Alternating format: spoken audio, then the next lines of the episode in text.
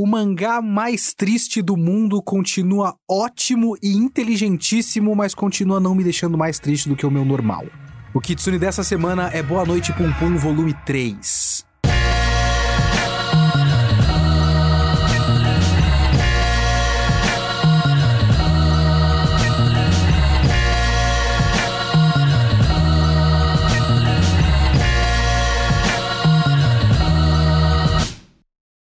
Kitsune da semana é o meu podcast solo para eu falar do que eu quiser, quando eu quiser, do jeito que eu quiser.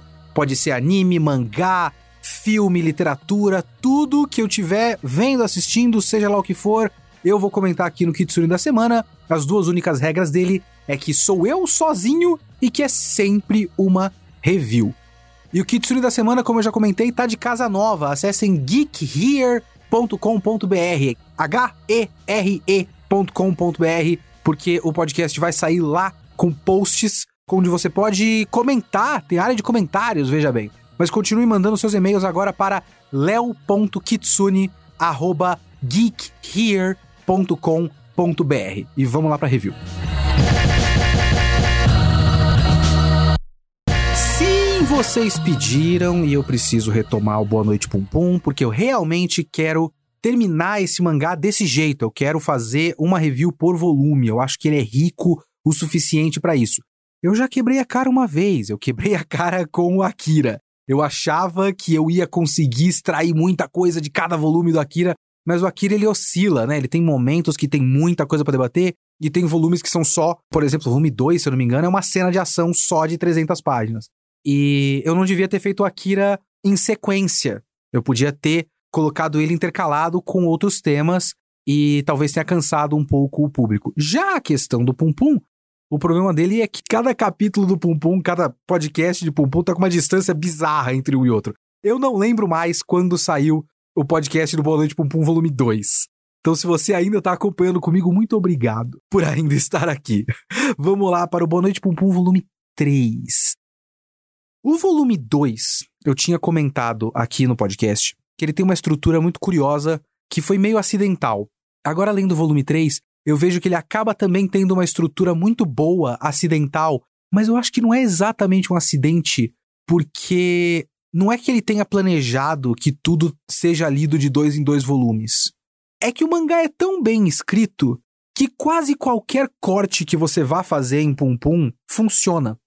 Ele amarra muito bem, ele cria arcos com começo, meio e fim, com um significado próprio em certos períodos de tempo, que sempre dá para você pegar um pedaço e esse pedaço sempre vai ser significativo se você pelo menos obedecer os começos de ciclo do Boa Noite Pum Pum. Se no volume anterior, esse volume que eu tô dizendo, o volume é, JBC, que é o volume duplo, né? Então, o volume 3 brasileiro é equivalente aos volumes 5 e 6 japoneses. Vai do capítulo 47 até o capítulo 67 do mangá. O volume anterior, o volume 2 duplo, eu tinha comentado que ele tem uma coisa muito curiosa de fazer um paralelo com, do tio com o Pum Pum. Que é como se você interrompesse o caminho do Pum Pum para mostrar o caminho do tio e perceber como o tio dele é um, um final lógico do caminho que o Pum Pum estava trilhando, e aí a gente voltar a ver o começo do caminho que o Pum tá trilhando. Então é uma coisa meio triste, sabe? É uma coisa de um mau presságio. O tio dele é como se fosse um mau presságio do que o Pum vai se tornar. Já esse volume 3 também é um volume que traça paralelos, só que dessa vez o paralelo principal é entre o Pum e a mãe. E não é exatamente uma coisa que explica o que o Pum vai se tornar, é mais explicando a causa. Como o Pum virou a pessoa que ele é. A causa é o núcleo familiar dele, Nesse caso, principalmente a mãe, mas é principalmente a mãe porque é ela que está presente, porque o pai não está presente. E eu acho que uma das coisas mais interessantes sobre a personagem da mãe do Pum Pum é que o sentimento dela, assim, a maneira como ela se sente em relação ao Pum Pum, e principalmente em relação a ser mãe, é um sentimento muito complexo, sabe? É um sentimento difícil de julgar, porque ela é um pouco vista como uma pessoa vazia. Mas esse negócio de pessoa vazia é uma coisa muito comum em Pum Pum. O próprio Pum Pum é uma pessoa que se sente vazia com frequência. Muitas vezes o resumo da narração interna do Pum Pum chega à conclusão de ele estar se sentindo vazio, de ele achar que ele é uma pessoa vazia. No geral, as pessoas no mangá são pessoas estranhamente vazias. Principalmente figurantes, adultos que são figurantes, que são pessoas estranhas. Tem sempre aquele sorriso forçado esquisito do adulto visto pelos olhos do Pum Pum. E são sempre pessoas estranhas, pessoas esquisitas e pessoas que não parecem pessoas, parecem tipo display de papelão, assim, de pessoas é, adultas genéricas que ele tá olhando. Mas a mãe do Pum Pum tem uma coisa de ser vazia um pouco mais específica. Ela é um pouco mais claro esse negócio de ela ser vazio, porque realmente parece que só o que ela queria era ter uma vida legal. É próximo do irmão dela, o Yuichi. Yuichi, Yuichi, são dois U's, né? Yuichi. O Yuichi também é um cara que queria ter uma vida legal e se vê preso pela perspectiva de se tornar só um marido. Já a mãe do Pum Pum meio que caiu sim nesse caminho. Tem até um flashback dela da adolescência e das amigas falando, meio que desconsiderando as coisas dela, porque ela é tipo otimista demais e por isso é uma evidência de uma pessoa meio qualquer coisa, meio vazia e tal. E aí as amigas falando: Você vai casar com o Puniyama? Nossa, não vejo você como esposa. E aí ela vira uma esposa, vira uma mãe. E eu já comentei isso antes. É uma coisa estranha e é muito difícil de julgar e eu entendo. Não é que ela não ama o filho. Ela ama o filho. Pelo menos é o que ela diz, e aí, spoiler, como vocês já sabem, os podcasts do Boa Noite Pum Pum são basicamente podcasts de spoiler. Você tem que estar lendo Boa Noite Pum Pum, acompanhando comigo cada volume, porque eu não vou fazer uma área de spoiler do volume 3. Não tem jeito, vou só comentar direto. Voltando. Pelo menos é isso que ela diz quando ela morre que ela morre no fim do volume 3 e ela diz: Eu te amo, Pum Pum. Então ela diz que ama e dá para pelo menos interpretar, eu interpreto dessa maneira, que é um eu te amo sincero da parte dela. Porque é no leito de morte, ela tava realmente. A última coisa que ela pensa antes de morrer é o quanto ela ama o filho dela.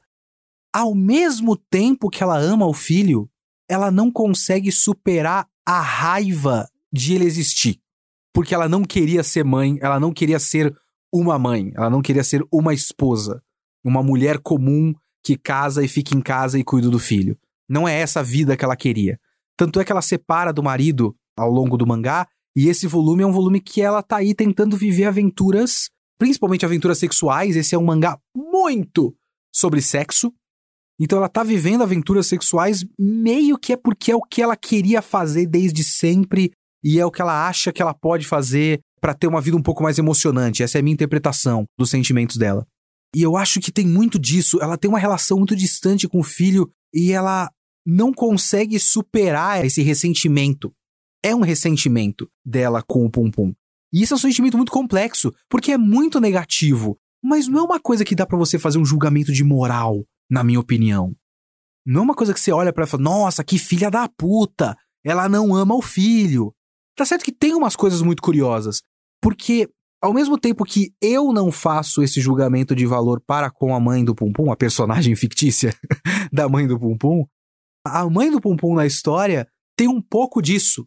Pelo menos até onde eu entendo, ela tem um pouco de esperar que o filho tenha uma relação boa com ela, que o filho goste dela, que o filho fale com ela, que o filho, como é que eu posso dizer, corresponda um sentimento amoroso de filho para mãe só porque ele é filho, sem que ela dê isso antes. Porque essa é uma história cheia de personagens egoístas. E esse egoísmo dela, junto com o egoísmo do pai, o pai é um cara muito egoísta.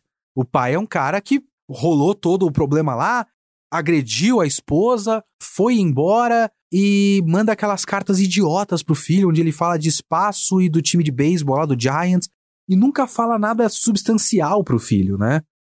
Então o pai não é um pai de verdade, a mãe não quer ser mãe, mas espera que ele corresponda como filho. Então o Pum Pum cresce num ambiente que basicamente não existe. É um ambiente familiar, é uma família que não existe. Então ele cresce e esse volume deixa muito claro isso, ele cresce num ambiente no qual ele não exatamente aprende o que é ter sentimentos por uma família, a importância da família. E assim, o Pum Pum não é um personagem que eu me identifico 100%, mas tem coisas do pensamento do Pum Pum que eu me identifico 100%. Essa coisa de não entender exatamente o valor da família, tipo da obrigação de você ter um sentimento para com o seu pai a sua mãe só porque eles são pai e mãe e tudo mais. É uma coisa que eu entendo. Eu passei por uma fase dessa, de ter essa coisa, principalmente de às vezes bater com pessoas que eu conheço, que família é uma coisa muito importante, muito forte, todo mundo é muito unido e eu não entender direito e eu olhar de fora e falar, bom, família você não escolhe, né? Eu não tenho exatamente que amar ou respeitar ninguém só porque eles são da minha família. É uma coisa muito interessante como esse mangá consegue explicar, eu não diria com sutileza, porque ele, ele é razoavelmente direto ao ponto nesses assuntos. Ele só não é expositivo. Isso que eu acho o melhor.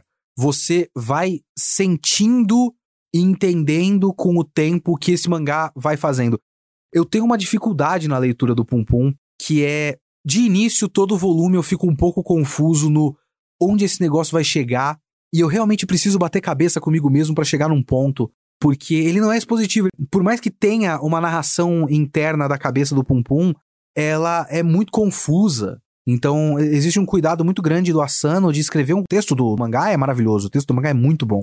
E é um texto que trabalha para deixar com que o pensamento e a narração interna do Pum Pum seja confusa de propósito, porque a cabeça dele é uma bagunça da porra. Eu vou linkar na descrição desse podcast, no post no geekhere.com.br, uma review gringa do volume 3 que eu achei muito interessante. E uma coisa que ele fala, e eu tava achando estranho, e aí quando ele falou, eu falei, ah, faz sentido. Que é a narrativa vai ficando cada vez mais difícil de se ler conforme o Pum Pum vai crescendo. O volume 1 é uma leitura muito rápida. Porque o Pum Pum está no primário. Então ele pensa de maneira muito simples, ele não entende quase nada do que está acontecendo à volta dele. Tanto é que a, a agressão domiciliar que acontece na casa dele, que o pai dele bate na mãe, quase não é mostrada no começo.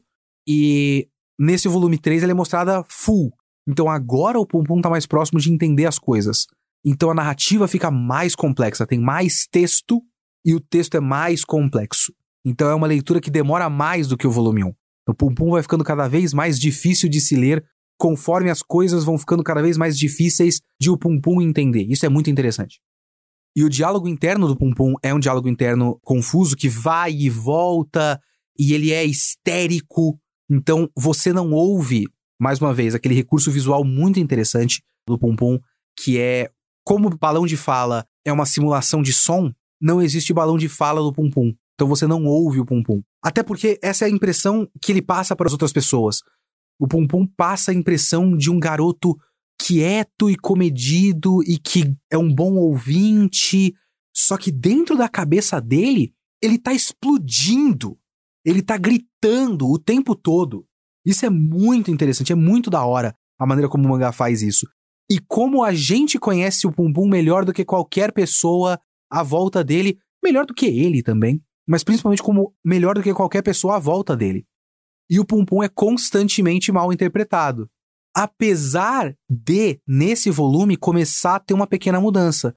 Porque antes o Pum Pum era só mal interpretado. Agora ele também é, de certa forma, dissimulado. E essa é uma mudança de uma, eu vou dizer, amadurecimento, mas não é exatamente um amadurecimento.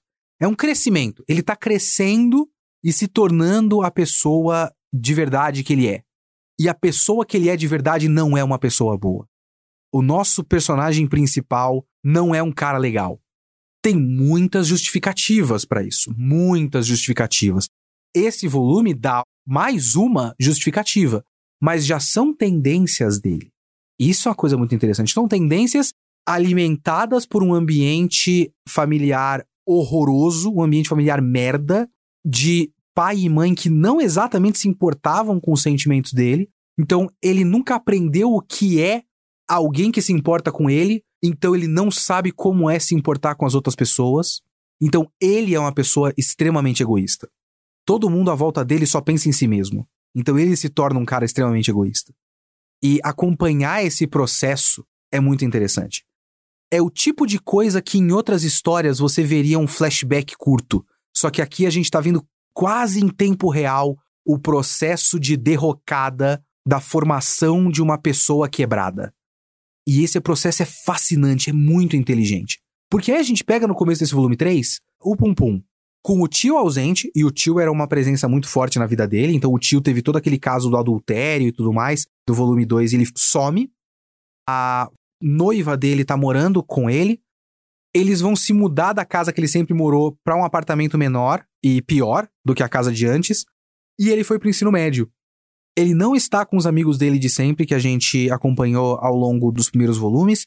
Ele tá num ambiente novo, com pessoas mais velhas, ele é um cara mais tapado do que os outros, então ele tem muita dificuldade de se relacionar.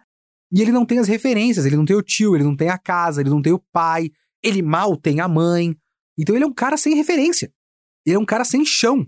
E ele já é um cara que nunca, como eu já falei, aprendeu a se relacionar com sinceridade com o outro.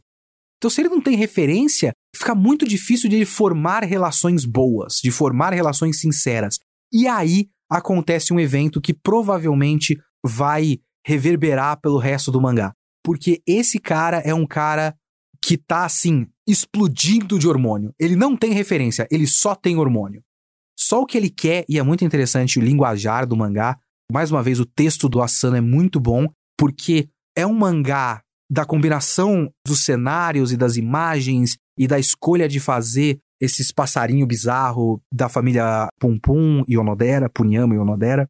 As escolhas visuais disso eu vou chegar mais um ponto daqui a pouco também, mas junto com o texto e uns momentos muito belos, ele é um mangá muito lírico. Ele tem um certo lirismo na narrativa visual dele, no ritmo da narrativa visual dele.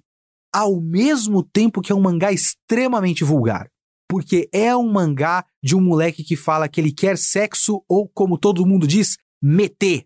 Ele quer meter. E ele fala o tempo todo de meter. E são letras garrafais riscadas com um quadro com fundo cheio de manchas. Meter! A cabeça dele tá gritando: meter! É isso que ele quer, ele quer meter, ele tá tipo explodindo em esperma, basicamente. E você tem várias, várias imagens do moleque batendo punheta ao longo da história. Então ele é um adolescente com muito hormônio. Só que ele é um adolescente com só hormônio. Ele não aprendeu a, a se relacionar com sinceridade, não aprendeu a ter respeito pelas pessoas, ele só aprendeu, basicamente, a tentar encontrar maneiras de satisfazer os desejos dele. E não ajuda o tipo de experiências que ele teve.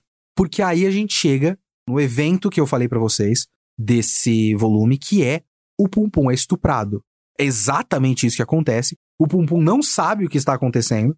Ele é estuprado pela noiva do tio dele, que faz isso também para meio que se consolar por conta da ausência do tio. E ela faz isso e depois larga o moleque. Continua falando com ele porque eles estão ali juntos no mesmo ambiente, mas mais pra frente ela volta com o tio e eles estão noivos e ninguém avisou que o tio voltou. Então não existe comunicação, não existe sinceridade. E ela pede pro Pum Pum ouvir ela, e ele vai ouvindo e vai ouvindo, ela vai lá, coloca a mão dentro da calça dele e estupra o menino. Porque ela é muito mais velha.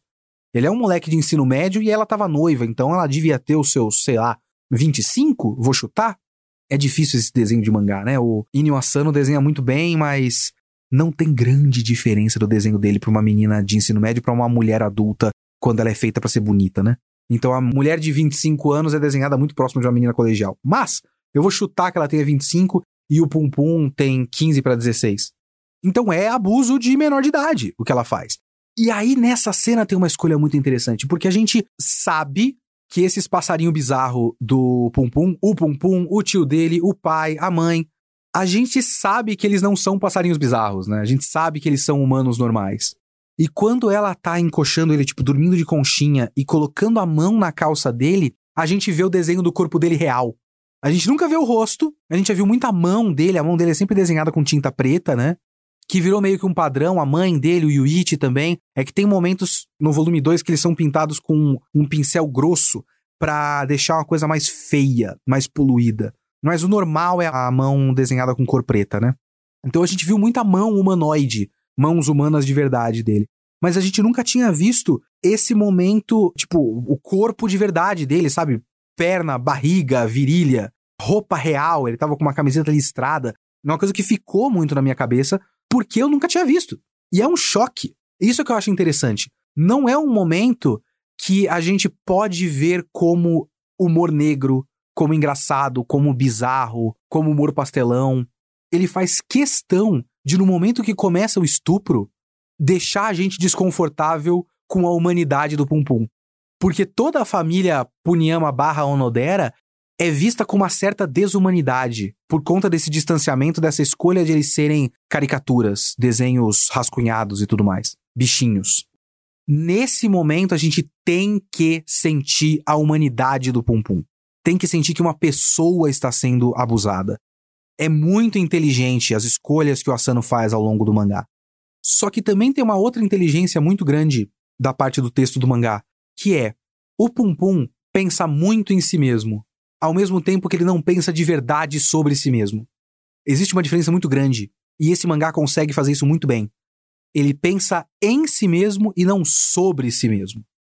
Então ele tá o tempo todo pensando como ele é visto, o que, que ele vai fazer, como as pessoas pensam nele e tudo mais, mas ele não reflete sobre o que ele é, quem ele é, como ele se comporta, etc, etc. Então, quando ele sofre esse abuso, nós não temos um momento onde ele pensa sobre o que aconteceu com ele.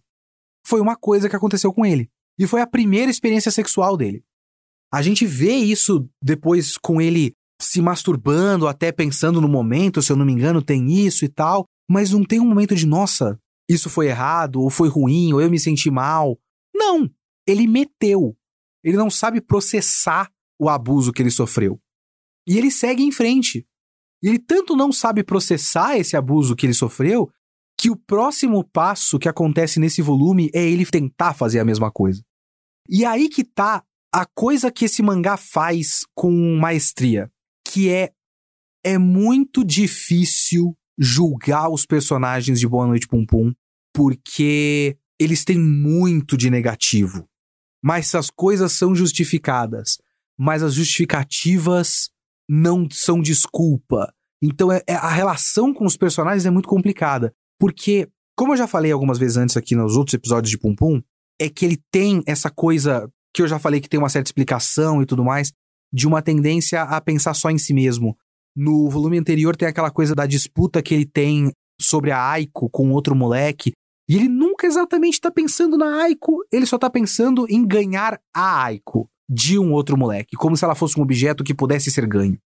Nesse volume, ele começa a ter um relacionamento com uma menininha, ele sai com ela e tudo mais, e nunca é uma relação sincera. É só uma longa tentativa de transar com a menina no fim do encontro. Ele não ouve a menina, tem vários momentos que ele tá conversando, a menina tá falando do sonho dela, de ser voluntária, porque, tipo, ela é uma menina consciente, a família é a família de artistas, e a menina fala sobre como ela cresceu num país privilegiado e ela quer devolver um pouco desse privilégio que ela tem pro mundo e tentar ajudar outras pessoas, e é por isso que ela estuda inglês e tudo mais. Então, diante de alguém que tá falando sobre algo altruísta, ele só não ouve e faz a próxima pergunta, que é o próximo passo de uma pergunta de encontro, que é o que, que você faz de fim de semana. Então, o moleque também é um moleque vazio, é um moleque que nunca conseguiu se preencher de nada, além da vontade de satisfazer desejos hormonais. E a menina nesse momento fala: Nossa, que pergunta do nada. Bom, eu faço tralalalá. O que, que você faz? E aí o Pum Pum fala: ah, Eu vejo TV e jogo videogame. E ela, nossa, só? Ah, tudo bem. Só que ele parece gentil, porque ele tá ouvindo, mas ele não tá ouvindo, ele só tá quieto. Porque enquanto ela tá falando um monte de coisa, ele só tá gritando num pensamento circular bizarro. Tipo, a maneira como o Pum Pum pensa é muito fascinante para mim. É muito menos ouvir uma pessoa e, e muito mais pensar nos passos para ter um resultado. Sabe o que, que isso me lembra? E não é exatamente o caso dele, mas é o tipo de pessoa que esse movimento preda, que é o pessoal do pick-up artist. Já ouviram falar disso? Que são os caras da arte da sedução e tudo mais, que são aquelas técnicas de pegar mulher. e que técnica do tipo pega no braço dela com força e leva para outro lugar para estabelecer dominância, sabe esse tipo de coisa? Nunca são técnicas. Primeiro que você não precisa de técnica para ter relacionamento com pessoas. Pessoas não são, não é uma ciência exata. Você tem que só ser sincero e falar com a pessoa e ouvir, ter uma troca de seres humanos. Mas essas técnicas, elas não são na tentativa de estabelecer um relacionamento. Elas são na tentativa de garantir o resultado final. O resultado final, no caso, é o sexo. Então, esse tipo de moleque que o Pum Pum é, é o tipo de pessoa que esse pessoal de técnica de sedução consegue atrair. Porque é o cara que tem raiva de mulher porque não transa. Que tem uma coisa muito forte dentro dele, uma raiva, um ressentimento da vida no geral muito forte que eles não sabem processar. Esse é o Pum Pum. É um cara com muita coisa dentro dele. Aquela cabeça daquele cara de óculos que aparece assim, que parece o, o diabinho da cabeça dele. Ele não tem o anjinho, como eu já falei, ele só tem o diabinho. Esse diabinho só falando coisa negativa. Nesse volume, se eu não me engano, ele chega num ponto a falar pro Pum Pum se matar e no outro ponto para falar para ele matar a menina. Então ele tem uma verve, uma coisa borbulhando dentro dele que é alvo fácil para esse tipo de picareta. Então o Pum Pum ele não tá ouvindo a menina, ele tá fazendo os passos para no fim ele conseguir transar com a menina. E aí eles têm uma conversa que é um momento que seria uma catarse emocional, que a menina começa a perceber que ele não tá sendo gentil de verdade com ela, que ele só tá fazendo as coisas para beijar ela no fim e tudo mais. E do nada, nesse momento que a menina tá chateada com ele, ele fala que quer namorar comigo. Porque ele não tá lendo a situação, ele não tem essa capacidade de ler a situação. Então, esse volume é um volume muito inteligente de mostrar o processo para chegar numa pessoa que é desse jeito, que é uma pessoa que não consegue ler a situação, que não consegue se relacionar com sinceridade, que não consegue exatamente pensar no sentimento do outro, que não consegue pensar no próprio sentimento. Que a única coisa que ele tem dentro dele é essa vontade de transar, porque é isso que dizem que tem que acontecer e ele tá na idade de ter hormônio e vontades. E ficar de pau duro o tempo todo. A menina tá conversando normalmente com ele, num encontro normal, e ele tá de pau duro.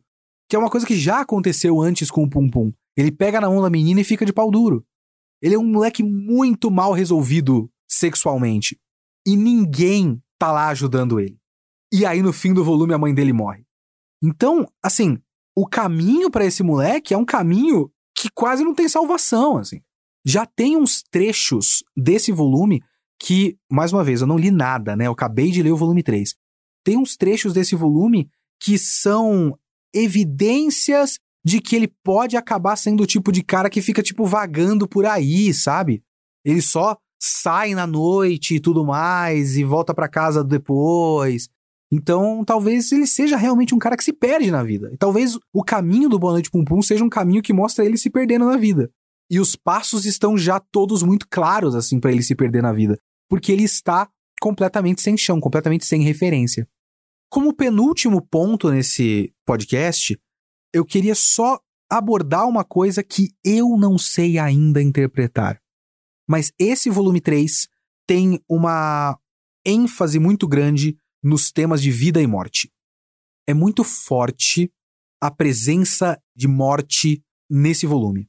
E também a falta de comoção diante da morte. O que talvez se ligue também com a questão de ser uma coleção de pessoas que não sabe se relacionar com o outro. Então, se você não sabe se importar com a vida do outro, você também não vai se importar com a morte. Então, o pai da mãe do Pum Pum, que no caso é o avô, olha só, informação para vocês. O avô do Pum Pum morre e a mãe do Pum Pum vai lá e meio que. E depois vai sair com o cara pra transar com ele no dia que o pai dela morreu. E ela só tá tipo. Não é que ela não se importe, tá claro que ela se importa, só que ela simplesmente não sabe processar essa morte. E como ela vai processar essa morte? Transando com um cara casado e falando para ele abandonar a esposa. Para ela ter alguma coisa para ela. Aí, ao longo do mangá, desse volume, tem o negócio do pneumotórax dela, que eu acho que é depois disso, inclusive, depois dessa noite de transa com o cara casado lá. Inclusive, tem uma cena que ela vai matar o cara, mas não exatamente porque ela tá em dúvida. E aí tem as feições um pouco mais humanas dela também. Tipo, tem um olho humano dela e um rosto quase humano, assim, quase revela todo o rosto dela. Que é o momento de seriedade do mangá, né? Não exatamente de seriedade, mas enfim. Um momento que você tem que ver ela como uma pessoa, não como uma caricatura. E ela tem lá o pneumotórax e quase morre, e tem lá o risco de morrer, ela fica com medo de morrer, ela quer estar viva. É uma coisa muito forte dela. Ela tem muito medo de morrer, ela quer estar viva. Porque ela realmente acha que ela desperdiçou a vida. Então vou morrer agora? Porra, não fiz porra nenhuma com a minha vida. E ao longo desse volume tem um certo arco paralelo, que é de dois amigos de escola do Pum de antigamente, que estão meio tipo. É aquele menino que vê o Deus Cocô e o outro moleque que não quer fazer nada. Só que ele sabe que ele precisa de dinheiro, mesmo que ele não faça nada. E ele fica divagando sobre a vida. Esse moleque eu não sei interpretar ainda. E o que eles passam, o arco pelo qual os dois passam juntos, eu não sei interpretar. Porque é um arco de esse moleque que não quer fazer nada da vida envolver o outro moleque que vê o Deus Cocô num negócio de eu vou fazer qualquer serviço, dar o seu celular para as pessoas ligarem. E ele consegue dois serviços. Um é um cara que quer alguém para limpar um cadáver, porque o cara é dono de um apartamento e o inquilino morreu, é um velho, e o cadáver ficou lá e alguém tem que tirar o cadáver de lá e tava todo já decomposto. E quem vai fazer isso é o menino inocente que vê o Deus. E o outro é matar uma pessoa. Só que no fim, um dos moleques não consegue limpar o cadáver e foge, e o outro moleque não consegue matar a pessoa. Então eu não sei interpretar isso. Eu não sei dizer o que que esse mangá tá preparando com isso. Me parece que ele tá preparando, mas ele tá jogando esses temas de vida e morte e eu não sei exatamente o que, que ele quer dizer. Só que ele arremata no fim com a morte da mãe do Pum Pum. Então tem a questão de vida e morte muito forte. Por quê? Eu juro para vocês, parece óbvio, mas eu não sei localizar ainda por que, que esse mangá tá falando de vida e morte.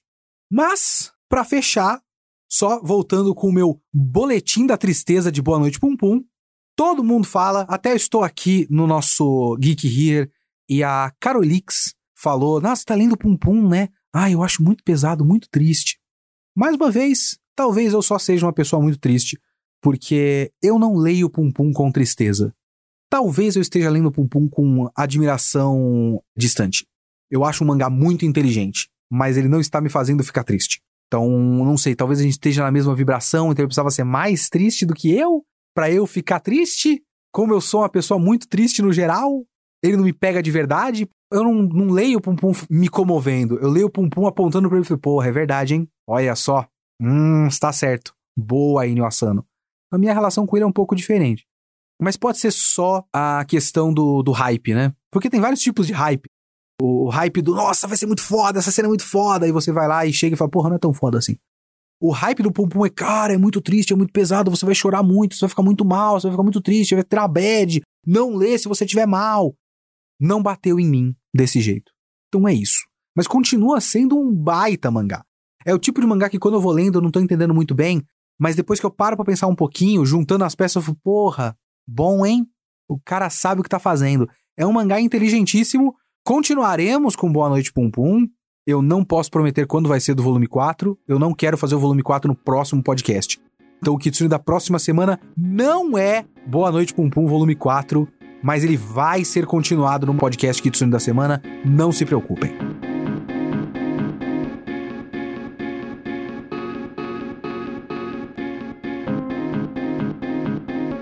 E vamos para os e-mails do Kitsune da semana passada sobre os dois filmes da Suzanne von Richthofen, A Menina que Matou os Pais e O Menino que Matou os Meus Pais. Eu recebi aqui o e-mail do Pedro, também conhecido como Piada Interna. Como sempre, audiência cativa no seu podcast e das outras produções do Kitsune Verso, que é o quadro a quadro youtuber de anime e vigilância sanitária. Grande Kitsune Verso, eu tenho orgulho de ter sido, de certa forma, influência para a criação dessas coisas. Se não, ah, eles se espelham em mim, meio que diretamente porque foi um pessoal que se juntou lá no grupo dos padrinhos do VideoQuest, né? Então, foi uma influência prática, se não sentimental, não sei. Mas eu tenho orgulho do meu Kitsune Universo. Vou adotar. Se os caras ficarem chateados, eles, eles podem falar comigo no Telegram. Ouçam todos esses, assistam o youtuber de anime, ouçam o Quadra Quadro que tem o podcast, e o Vigilância Sanitária também. Vamos lá. Vou direto ao ponto nesse e-mail, é só para apontar uma coincidência, eu espero, que percebi enquanto você falava que toda a iconografia da família Richthofen beiraram o nazismo. Você comenta que o nome do pai era Manfred von Richthofen. Mas sabe quem também tinha esse exato mesmo nome? o piloto de caça alemão conhecido como As dos Ases, aviador detentor do maior número de vitórias durante a Primeira Guerra Mundial, 80, e mais icônico soldado da Primeira Guerra Mundial, Manfred von Richthofen, também conhecido como Barão Vermelho. Eu não sei quão fundo essa curiosidade se relaciona com o nome da patriarca da família Richthofen, deve ser a quarta vez que escrevo esse nome, é um nome ingrato de filho da puta, e eu fico transtornado que todo brasileiro sabe pronunciar essa porra. E não vou conseguir pesquisar, porque se eu tentar o TDAH, nunca vai me deixar enviar esse e-mail a tempo. Então é isso, obrigado pelo conteúdo, boa sorte no Geek Here e abraço ao editor, que deve ter um nome, que é o Gil, que está aqui. Sinto muito, minha memória não é lá essas coisas. Sobre esse negócio do Barão Vermelho, quando você falou, me deu um clique, aí eu fui pesquisar, porque eu lembrava de já ter visto isso. E aí eu vi que houve um caminho, houve uma, uma narrativa numa época, que foi todo mundo percebendo o que você percebeu. Caralho! Então eles são descendentes de um soldado alemão da Primeira Guerra Mundial! E aí parece que houve um tempo que todo mundo acreditava isso, mas eu acho que a embaixada alemã desbancou a história. Falou que não, não tem nada a ver, eles não são a mesma linhagem. Talvez Manfred von Richthofen é próximo de você ser Álvaro Gomes. Tem vários Álvaro Gomes. Sei lá. Se você for um Pedro Cabral, por exemplo, eu não sei se é o sobrenome Pedro, mas de repente você é um Pedro Cabral. Isso quer dizer que você é um descendente de Pedro Álvares de Cabral? Não tem o D, né? Pedro Álvares Cabral. Enfim. Mas, sabe, de repente seja isso. Então, aparentemente, ou eles não são parentes, ou é a embaixada alemã falando: peraí, nossos nazistas não são tão ruins quanto essa família von Richthofen, não queremos relação com esta porra. Lembrando também que a Primeira Guerra Mundial não é exatamente nazismo, né? Mas sim, o que você está levantando é uma coisa que foi levantada na época, mas parece que não é real. E eu também vou ler um e-mail muito interessante aqui do Matheus. Olha só. Tudo bem com você? Me chamo Matheus, tenho 21 anos. Olha só, filho da puta, Matheus. Nunca mais faz isso comigo. E te acompanho desde os meus 15 anos. Porra, cara. Só falta você falar, te acompanho desde quando eu sou criança. Eu já ouvi muito isso. Nossa, cresci te ouvindo, Kitsune. Porra, que legal, cara. Bacana. Tô brincando, Matheus, muito obrigado. Escutei seu último podcast sobre o filme da Suzanne von Richthofen tenho muito acordo com o que você falou sobre o gênero de true crime, inclusive compartilho de muitas impressões. No entanto, como estudante de direito, gostaria de trazer algumas outras questões que me deixam mais particularmente emputecido com esse gênero de filmes, séries e livros. Quase sempre essas histórias de true crime esbarram em uma espetacularização, estigmatização e etiquetamento de pessoas neurodivergentes enquanto criminosas por excelência. Ao tentar determinar a, entre aspas, origem psiquiátrica do delito, ou fetichizar o sofrimento psíquico enquanto um motivador da criminalidade, essas séries, no geral, prestam um grande desserviço. E nesse âmbito de determinismo biológico e psicológico do criminoso, o direito penal já é um longo conhecido. A criminologia, historicamente, foi fortemente inspirada por concepções de eugenia, supremacia branca, misoginia, LGBTfobia e racismo e assim nós vimos vários dos momentos mais lamentáveis da nossa história, como os manicômios judiciários no Brasil. A espetacularização do serial killer, ao meu ver, serve a uma ânsia de populismo penal de diferenciar o nós, cidadãos de bem, dos bandidos e assassinos desprovidos de humanidade, nós entre aspas no caso, né, que ele colocou aqui. E os, entre aspas, mal-nascidos, incorrigíveis, criminosos natos. Cara, sim, é muito verdade, e eu vou dizer uma coisa para você: é curioso como esse filme não exatamente faz isso. Isso eu acho uma coisa curiosa. Porque ele conta duas versões, e a versão de um é sempre a versão em que o outro é um filho da puta. Mas o que ele faz é meio que duas coisas. Quando ele vai culpar a Richthofen, a Suzane, o que ele faz é dizer que ela é uma filha da puta, não que ela é louca, veja bem. Eu concordo com tudo que você disse. Sim, isso é real, é muito frequente no true crime. Oh, ele tem dupla personalidade. Que é um bagulho tipo. E vai fodendo a noção das pessoas de transtornos que são reais e que não, não funcionam dessa maneira. É uma coisa que fazem muito, tipo, com pessoas com autismo. Que cria a ideia que o autismo é gente esquisitinha que também é gênio. E não é assim, o autismo tem várias maneiras diferentes de se manifestar. E aí, se tem uma pessoa com autismo e que não é, entre aspas, um gênio, fala, ah, mas você não é autista. Cria, né? A mídia vai criando muitas ideias fechadas nas pessoas. Mas eu não vejo nesses filmes um bagulho de Suzanne von Richthofen matou os pais porque ela é louca. Ele tem o Suzanne von Richthofen mandou matar os pais porque ela é filha da puta e porque ela é drogada. E aí eles colocam a maconha nisso. E eu acho isso muito engraçado. Porque tudo isso que você falou também tem o pânico com droga, né? Também tem a guerra às drogas, que é uma coisa que nesse caso tá falando de uma menina branca rica, mas também na versão dela, a versão que ela criou é o cara pobre me deu droga. Olha a má influência. Mas a guerra às drogas é uma coisa que gera um punitivismo penal muito forte, que obviamente tem como alvo muito mais frequentemente pessoas de classes sociais mais baixas e pessoas não brancas. Então, o que os dois filmes fazem é mais o lado da droga e um pouco menos o lado de atacar a neurodivergência, pelo menos na minha opinião. Eu posso, obviamente, estar errado. É que ele faz uma coisa que você disse que é o determinismo biológico, que é ela nasceu filha da puta. Apesar de eu ter lido outras coisas depois de fazer o podcast, que algumas conclusões de laudos psiquiátricos e tudo mais meio que levam a essa conclusão, é meio que inato dela. Ela é manipuladora e não tem nenhum ressentimento e ela é só ruim? É difícil. Eu não acredito em pessoas que são só ruins, no geral. Eu, eu brinco com isso e tal, mas eu não acredito em pessoas que são só ruins porque elas nasceram assim. Eu sou muito mais da, da teoria do produto do meio. Mas sei lá, é tudo muito estranho. Mas você tá completamente certo no que você disse e é muito interessante o que você falou, e isso é muito importante de ser salientado também. Mandem e-mails para leo.kitsune@geekhere.com.br e comentem no site geekhere.com.br, porque tem o post lá e tem área de comentários. Inscrevam-se no site que é facinho de fazer a inscrição e coloque o seu comentário rapidinho sobre o podcast toda vez que ele sair. E ficamos por aqui com o Kitsune desta semana. O Kitsune da próxima semana ainda não foi definido, então não vou prometer nada para vocês dessa vez. Ah, olha só. Muito obrigado, até semana que vem. Falou.